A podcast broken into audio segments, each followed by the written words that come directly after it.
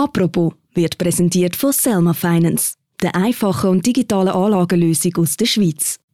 Heute bei Apropos die Krise von der SP. Alles mit grünen Parteinamen gewinnt. Wenn Grün gewinnt, bedeutet dies aber nicht, dass das bernische Kantonsparlament nun linker politisieren wird. Denn was Grün gewinnt, verlieren die Sozialdemokraten und was Grünliberal zulegt, verlieren andere Parteien der politischen Mitte. Seit der letzten Nationalratswahlen haben insgesamt 16 Kantone gewählt. Das letzte grosse Kanton Bern und Waadt. Dabei gleicht sich das Bild. Die grünen Parteien gewinnen, die SP verliert. Allerdings ist auch das nicht mehr so klar. Nach den kantonalen Wahlen in Bern erkennt man einen neuen Trend. Und da dürfte Rot-Grün nicht gefallen. Was passiert da gerade? Und warum wirkt die SP so seltsam unberührt von diesen Niederlagen? Über das reden wir heute bei «Apropos» im täglichen Podcast vom Tagesanzeiger und der Redaktion der Media. Mir vis-à-vis sitzt der Bundeshausredakteur Markus Häfliger. Hallo Markus. Hoi Philipp. Markus, können wir eine linke Schadensbilanz ziehen? Wo steht die SP zweieinhalb Jahre nach den eidgenössischen Wahlen? Die SP ist im Moment von allen Parteien die, die seit den letzten Wahlen in den Kantonen die grössten Verlust eingefahren hat. Und zwar mit Abstand. Da gibt es äh, verschiedene Messgrössen, wie man das kann festmachen kann. Die aus meiner Sicht beste ist, wenn man nicht einfach irgendwelche Sitze addiert, weil da vergleicht man dann irgendwie kleine Kantone wie Nidwalden mit irgendwie dem Kanton Zürich.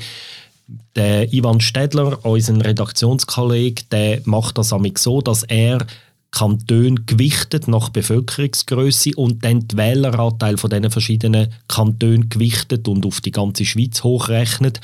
Und da kommen wir auf einen Verlust von der SP von minus 2,4 Prozentpunkten über die ganze Schweiz. Die Verluste sind doppelt so groß wie bei den drei bürgerlichen Parteien, wo alle ähnlich viel verlieren. Mitte, FDP, SVP sind alle etwa bei minus 1,1 Prozent.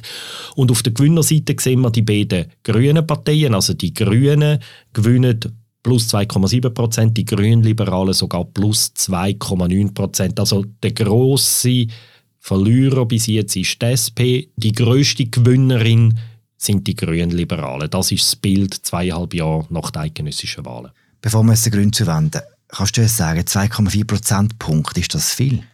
Also wenn man davon ausgeht, dass ein SP so ungefähr, ich habe jetzt den genauen Wert nicht im Kopf, was sie äh, durchschnittlich haben in der Schweiz, aber nehmen wir an, sie sind irgendwo zwischen 17 und 20 Prozent vielleicht, dann sind 2,4 Prozentpunkte doch etwa ein Achtel von der Wählerschaft.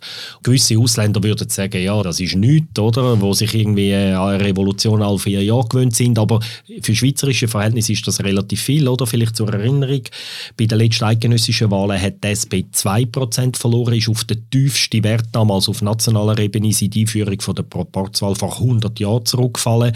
Jetzt in den kantonalen Wahlen in der Folge verliert sie noch ein mehr als damals auf eidgenössischer Ebene. Das ist schon ein substanzieller Verlust. Was sind denn die Gründe für das stetige Verlieren von der SP? Also da sind wir jetzt natürlich in der Interpretation und da sagen natürlich externe Beobachter und die SP-Leute selber nicht unbedingt das Gleiche. Sicher ein ganz wesentlicher Grund für die Verluste sind, dass ein gewisser Echo-Effekt gibt oder ein Nachholeffekt. Also das sieht man immer wieder, dass nach den nationalen Wahlen der Effekt, wo man dann sieht, dass der sich in den kantonalen Wahlen, die nachfolgen, eine Art wie abbricht aufs kantonale Ebene. Das ist normal, das sieht man eigentlich bei allen Parteien immer. Und die Frage ist einfach ein bisschen, wie lange hebt der Effekt an? Ich habe gestern mit dem Claude Longchamp geredet, einem Politologen, und er vertritt jetzt die Meinung, dass man jetzt bei der SP bei diesen neuesten Verlusten irgendwie, dass da etwas Neues passiert. Und das könnte dann schon auch wie eine Art, das sage ich jetzt in meinen Worten, ein Vorholeffekt sein, wo könnte darauf hindeuten, dass bei den nächsten eidgenössischen Wahlen möglicherweise noch weiter runtergeht für die Partei.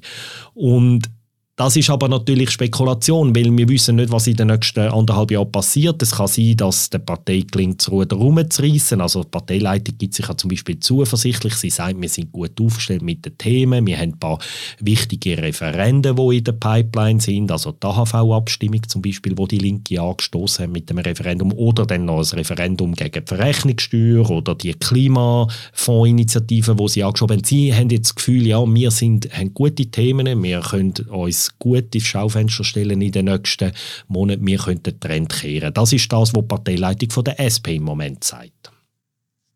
Du hast gesagt, der Claude Lanchon erkennt quasi wie so eine Prognose also für, also für künftige Verluste. Was ich aber noch nicht gehört habe, die Erklärung fürs Verlieren. Was macht denn die Partei falsch bei diesen Wahlen?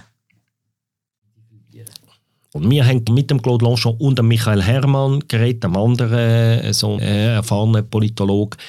Und der Claude Lanchon sagt zum Beispiel, er hat den Eindruck, dass die SP vor allem mit ihrer Europapolitik viele Wähler vor den Kopf gestoßen hat. Sein Argument ist, in den 90er Jahren ist die SP die Partei in der Schweiz, die die europäische Integration vorantrieben hat. Sie haben sich sogar den EU-Beitritt als Ziel gesetzt. Und er sagt, etwa im 18 wo die Parteileitung, also ist noch die alte Parteileitung von unter dem Christian Löwra, haben sie das Rahmenabkommen mit der EU faktisch geholfen abschiessen, zusammen mit den Gewerkschaften. Und das sagt Lanchon, das ist eigentlich ein harter Bruch mit der bisherigen Europapolitik. Jetzt haben sie ja sogar noch das Referendum äh, unterstützt gegen die Frontex-Teilnahme der Schweiz. Und er sagt, die Entscheid, die haben einen Teil von der europafreundlichen Wählerschaft von der SP so vor den Kopf gestoßen, dass die möglicherweise weggehen jetzt. Namentlich steht dann als Zielpartei ist dann am Ende die Grünliberalen kommen in Frage, wo sich im Moment als einzige schweizerische Partei eigentlich ganz klar pro-europäisch ausrichtet. Also das ist für ihn eine wichtige Erklärung. Der Michael Herrmann, er sieht auch gewisse Probleme, sagt er, dass die SP es nicht schafft. Interessanterweise hat die SP sachpolitisch im Moment recht viel Erfolg. Sie haben mehrere Referenden gewonnen, Stempelsteuer, bemerkenswerte Erfolg, muss man sagen, nicht selbstverständlich. Also sie haben sogar im Moment sachpolitisch wahrscheinlich mehr Erfolg als noch vor zwei, drei Jahren. Und trotzdem, warum schaffen sie, sie das nicht in Wählerstimmen umzumünzen? Der Hermann sagt, ja, sie schaffen es nicht, das Lebensgefühl der Leute abzuholen. Und er hat auch das Gefühl, dass es eine ideologische Verengung gibt, gerade auch unter der neuen Parteiführung, Cedric Wermuth, Matthäa Meyer, wo stark das Linkse betont, wo stark das Bewegungscharakter betont, wo von der Juso herkommen, wo von der Juso, vom Juso-Stil prägt sind. Und er hat das Gefühl, dass man mit dem einen Teil von der Wählerschaft, wo eher linksliberal ist, also irgendwo der Gymnasiallehrer in Sissach oder der Verwaltungsangestellte in der Stadt Zürich oder ein äh, Sozialarbeiter in einer äh, mittelgroßen Berner Stadt, dass man die Leute, die nicht jetzt irgendwie den Kapitalismus abschaffen wollen, dass man die vor den Kopf stößt. Das ist die, Erklärung von Michael Herrmann. Als Gimlehrer wären Liestlöhne, so heisst kein Gym. Einfach so, als ja, Baselbieter. Da, da sehen wir einfach wieder einmal, dass ich einfach den Kanton Basel-Land nicht so gut kenne. Die SP-Führung selber sieht das alles ganz anders. Was ist denn Ihre Erklärung? Sie haben eigentlich bis zu der Berner Wahl am letzten Sonntag haben sie immer sehr stark betont, dass sie nicht überrascht sind durch die Verluste, eben mit dem Nachholeffekt, dass sie sagen, es ist völlig normal, dass man den Nachvollzug macht. Da haben sie zweifellos auch recht. Jetzt, wo wir gestern mit ihnen geredet haben, haben sie eher andere Argumente in den Vordergrund gestellt. Also der Cedric Wermuth argumentiert sehr stark. Also ein Argument, das er mir gebracht hat, dass er sagt, wir haben in Bern zugelegt im Vergleich zu den nationalen Wahlen. Also er vergleicht den Wähleranteil, den die SP jetzt in Bern macht, mit den letzten nationalen Wahlen und jetzt mit den kantonalen Wahlen und sagt, der ist höher. Ich hatte dann längere methodologische Diskussionen mit ihm gehabt, bis fast um Mitternacht. Ich persönlich finde den Vergleich nicht zulässig, weil bei nationalen und kantonalen Wahlen sind einfach andere Mobilisierung, andere Teilnahme bei den nationalen Wahlen. Ich finde das schwierig, wenn man die in eine Linie stellt. Aber ich kann das natürlich auch nicht wegdiskutieren. Das ist eine unexakte Wissenschaft. Was er auch noch sagt ist, und das stimmt, dass die SP vor vier Jahren in Bern eher einen höheren Wähleranteil erreicht hat und darum sagt er jetzt, ja, das ist eine gewisse Normalisierung. Also er sieht in dem Resultat von Bern eigentlich eher einen Lichtblick sogar. Man muss das natürlich auch so sehen, aber sicher ist, wir sind zweieinhalb Jahre nach den nationalen Wahlen, man kann nicht bis einen Tag vor den nächsten eidgenössischen Wahlen einfach mit dem Nachholeffekt argumentieren, weil sonst geht es dann dort wahrscheinlich wirklich nochmal weiter durch, auch auf der eidgenössischen Ebene. Was der Cedric Wermuth auch sagt, ist, dass quasi eine Verschiebung ist innerhalb vom rot-grünen Lager. Das sagt zum Beispiel Roger Schawinski hier schaut, wie sich äh, das entwickelt hat seit 2019, seit den letzten Wahlen, dann sieht man doch auf dieser Tabelle ganz klar, die Grünen und die Grünliberalen gewinnen massiv. In der Mitte und rechts geht es ein bisschen runter. Und die klaren Verlierer sind ihr. Und du tust dich da als Sieger darstellen. Das ist doch eigentlich die Realität, mit der ihr euch auseinandersetzt. Nein, die Realität ist, dass wir mit einer sehr kleinen grünen Partei gelebt haben, äh, vor, bevor jetzt das Klimathema gross geworden ist. Jetzt gibt es Korrektur innerhalb des linken linken Lager. Übrigens so, dass die Linke immer noch zulässt. Gerade äh, in der Wahl zuletzt. Stimmt das denn? Bis jetzt, seit den letzten eidgenössischen Wahlen, hat das ganz klar gestimmt. Grün hat gewonnen, Rot hat verloren und interessant, sehr lange hat Grün immer ein bisschen mehr gewonnen als Rot. Dann hat die SP mit sehr gute Argument können sagen, ja, sehen ihr unsere Wähler, das tut uns zwar weh, aber immerhin bleiben sie im linken Lager, wir, sind, wir arbeiten mit den Grünen eng zusammen und das hat sehr lang gestummen. Und es gibt jetzt sehr starke Anzeichen, dass der Mechanismus zu Ende ist und dass wir einen neuen Trend sehen. Über diesen neuen Trend reden wir gerade nach der Werbung. Geld anlegen muss nicht kompliziert sein und auch nicht teuer. Mit Selma, deiner digitalen Finanzassistentin, bekommst du einen individuellen Investmentplan, der perfekt zu dir und deiner Finanzsituation passt. Und das schon aber eine Anlagesumme von 2000 Franken. Sobald du mit Selma loslässt, behalten sie den Finanzmarkt rund um die Uhr im Auge und managt deine Anlagen automatisch für dich, damit du dich auf wichtigere Sachen konzentrieren kannst. Melde dich jetzt an auf selma.com-apropos und start mit einem Bonus von 50 Franken. Markus, was ist denn das für eine neue Entwicklung, die ihr jetzt so gesehen habt? Eben, wir hatten 16 kantonale Wahlen gehabt, seit ähm, Oktober 2019. Und in den ersten zwölf von diesen 16 Wahlen haben eigentlich immer, glaube mit einer Ausnahme oder fast immer, hat Grün mehr gewonnen, als die SP verloren hat. Also der Saldo war positiv, das rot-grüne Lager als Ganzes ist immer leicht gestärkt worden. Seit zwei Wochen ist das nicht mehr so. Vor zwei Wochen oder vor zweieinhalb Wochen hat Nidwald und Obwalden gewählt. Vor anderthalb Wochen hat Watt gewählt und vor drei Tagen hat Bern gewählt. Und in diesen vier Wahlen hat überall das rot-grüne Lager als Ganzes unterm Strich verloren. Das heißt, Grün hat nicht überall, das, zu dem komme ich vielleicht nachher noch, mindestens in der Watt und in Bern zugelegt. Rot hat verloren, aber eben das erste Mal hat Rot mehr verloren als Grün gewonnen hat, also unterm Strich negativ. Wir haben dann aus dem auch den, den Titel gemacht, Rot-Grün sackt ab und das ist wirklich neu, oder? Das haben wir nicht gesehen seit den letzten Wahlen und das ist auch das, wo dann Michael Hermann und der Claude Lanchon sagen, dass das ein neuer Trend ist, wo im linken Lager muss zu denken geben. Kann man nicht umgekehrt sagen, das ist einfach die Normalität, dass die, die grüne Welle eher die Ausnahme war und dass wir jetzt einfach sehen, dass die Schweiz halt einfach ein bürgerliches Land ist. Ein sehr bürgerliches Land. Ja, natürlich. Die grüne Welle, und das müssen wir vielleicht noch schnell, bevor ich auf diese Frage beantworte, die grüne Welle tut sich eben, das ist noch ein zweiter Teil, das ist das, was Michael Hermann darauf hinweist. In Zahlen gibt es zwar weiterhin, die Grünen gewinnen nach wie vor meistens äh, Wahlen, aber eher weniger als noch vor zweieinhalb Jahren. Also in Zahlen schwächt sich auch die ab. Die SP-Verluste bleiben etwa gleich hoch, werden nicht grösser, bleiben etwa gleich hoch. Und weil eben die grüne Welle sich auch abschicht, das trägt auch bei zu dem neuen negativen Saldo. Okay, das ist jetzt nicht einfach normal. Ja, natürlich ist die Schweiz ein mehrheitliches bürgerliches Land. Das ist sie auch nach dem grünen Rutsch 2019 gewesen. Aber es ist klar, auch wenn die rot-grüne Minderheitsposition ist, bewegen die sich immer, seit, seit immer ist das so auf und ab. Und wir haben jetzt seit 2019 eher einen Trend gehabt, dass rot-grün zusammen stärker geworden ist in der Tendenz und jetzt sieht es so aus, als kehrt das. Jetzt kann man natürlich sagen, vier Wahlen sind noch keine. Das ist vielleicht zu früh, um das zu stark verschreien, aber wir haben es jetzt doch viermal in, in einer Serie gehabt und man muss auch sagen, Nidwalden ist der erste Kanton gewesen, die haben wie gesagt vor zweieinhalb Wochen gewählt, wo die Grünen sogar verloren haben. Seit der grossen Grünwahl im 2019. Und das ist wirklich ganz neu. In Nidwalden, es ist ja dann immer, dort sind zuerst mal die Grünliberalen angefangen, es hat sicher mit dem zu tun.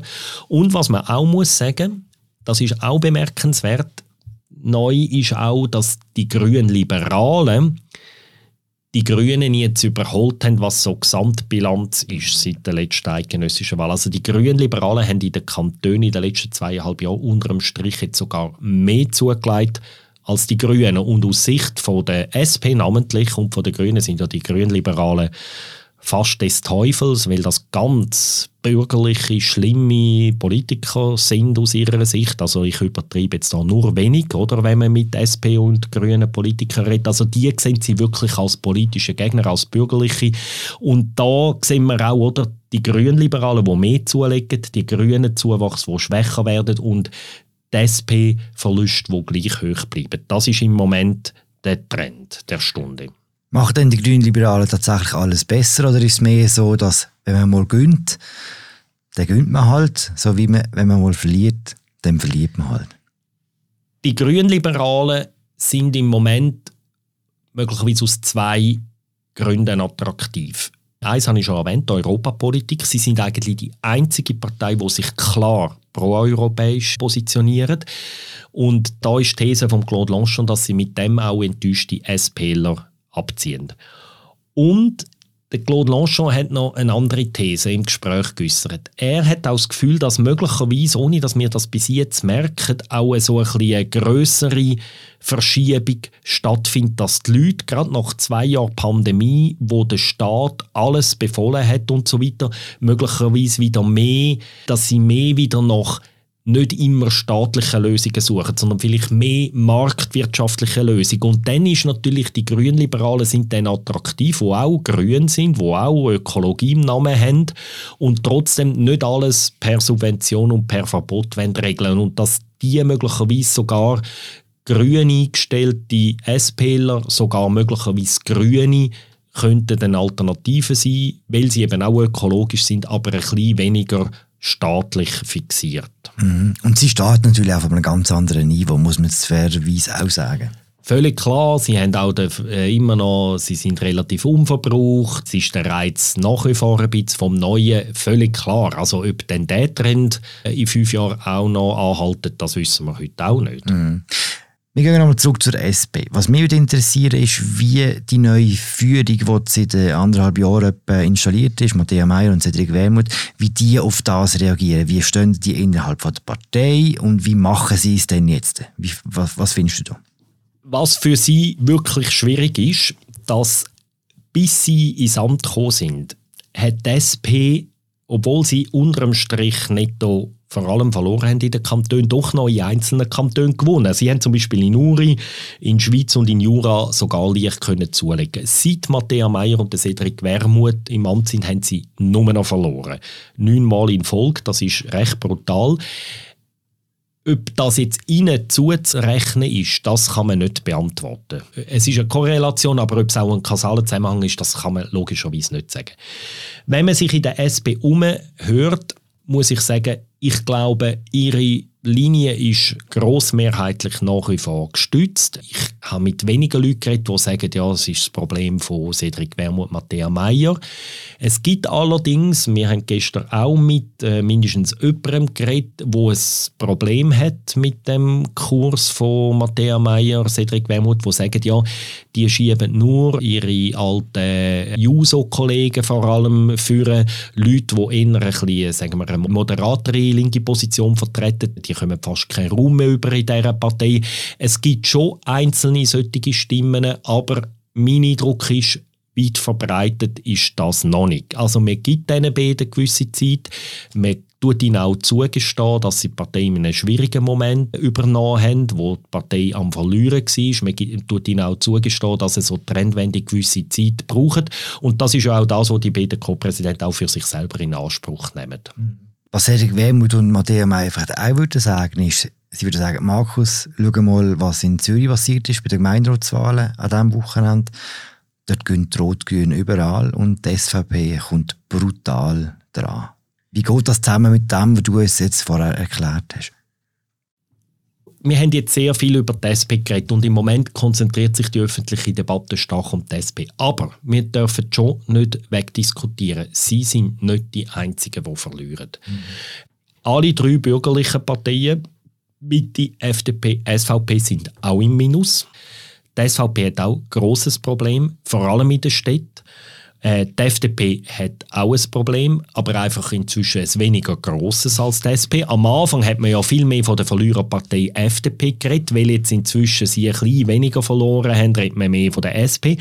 Auch die Mitte kann gar nicht zufrieden sein, da müssen wir mal einen separaten Podcast machen. Also die Fusion von der BDP und von der CVP zu der Mitte ist, ja, auch das ist ein durchzogenes Bild. Der Gerrit Pfister kann auch nicht zufrieden sein. Die SVP hat vor allem in der Stadt ein riesiges Problem. Hat man jetzt in den Zürcher Wahlen gesehen. Sie sind in mehreren Städten aus der Regierung noch ganz rausgefallen, dort, wo sie überhaupt noch drin sind. Und die SP ist nach wie vor, ist klar, Städte sind nach wie vor Territorium, aber am Schluss gewinnt man vor allem nationale Wahlen nur halt nicht in Zürich, Genf, äh, und Bern das lange nicht zum nationalen Wahlen gewinnen, oder? Sondern in Sissach. Was sagt uns all das für die Wahlen 2023, die nächsten eidgenössischen Wahlen? Ich bin Journalist und ich wage keine Prognose, ob die SP Kurven ankriegt, ob die FDP zum Beispiel am Schluss eine schwarze Null ankriegt in dieser Wahl, ob die SVP eine schwarze Null ankriegt oder auch verliert. Sehr wichtig ist aber, glaube ich, das Verhältnis von SP und FDP, wie die beiden Parteien miteinander werden abschneiden. Das ist, sind die beiden wichtigsten Parteien für die nächsten Wahlen, weil denen ihr Wahlresultat wird möglicherweise Auswirkungen auf die Zusammensetzung vom Bundesrat. Wir haben ja in den ersten zwei Jahren von dieser Legislatur vor allem über die Frage geredet, ob die FDP könnte den zweiten Sitz verlieren könnte. Und im Moment sehen wir, dass die FDP, es ist noch nicht gut für sie, aber es ist ein bisschen entspannter für sie. Dafür wird der Druck auf die SP grösser. Und im Moment ist ja die SP noch ein bisschen grösser als äh, die FDP auf nationaler Ebene, aber es ist sehr wohl möglich, dass sie sich weiter annähert. Dass also wenn die FDP weniger verliert als die SP, dass sie sich näher kommen. Und dann ist halt wirklich, wird im Oktober 2023 dann halt möglicherweise äh, auch der zweite SP-Bundesratssitz in, äh, in Bedrängnis kommen. Und für die Bürgerlichen wäre natürlich ähm, die Versuchung schon recht groß. Der Anspruch der Grünen, wo wenn sie so weitermachen, natürlich wird ähm, wirklich auch äh, fundierter werden, dass man der Anspruch der Grünen eher mit einem SP-Sitz befriedigt als mit einem FDP-Sitz. Also so gesehen wird vor allem das Abschneiden von der SP und von der FDP sehr wichtig sein im 23. Danke, Markus. Danke dir, Philipp. Und danke allen Hörerinnen und Hörern, die uns heute genau seit einem Jahr begleiten. Wir feiern ein Jahr apropos. Und aus diesem freudigen Grund verlosen wir drei ziemlich exklusive Apropos-Dassen. Ein Mail an podcast.tamedia.ch lenkt. Wir losen den aus und geben dann Bescheid. Danke vielmals und wir hören uns morgen wieder. Ciao zusammen.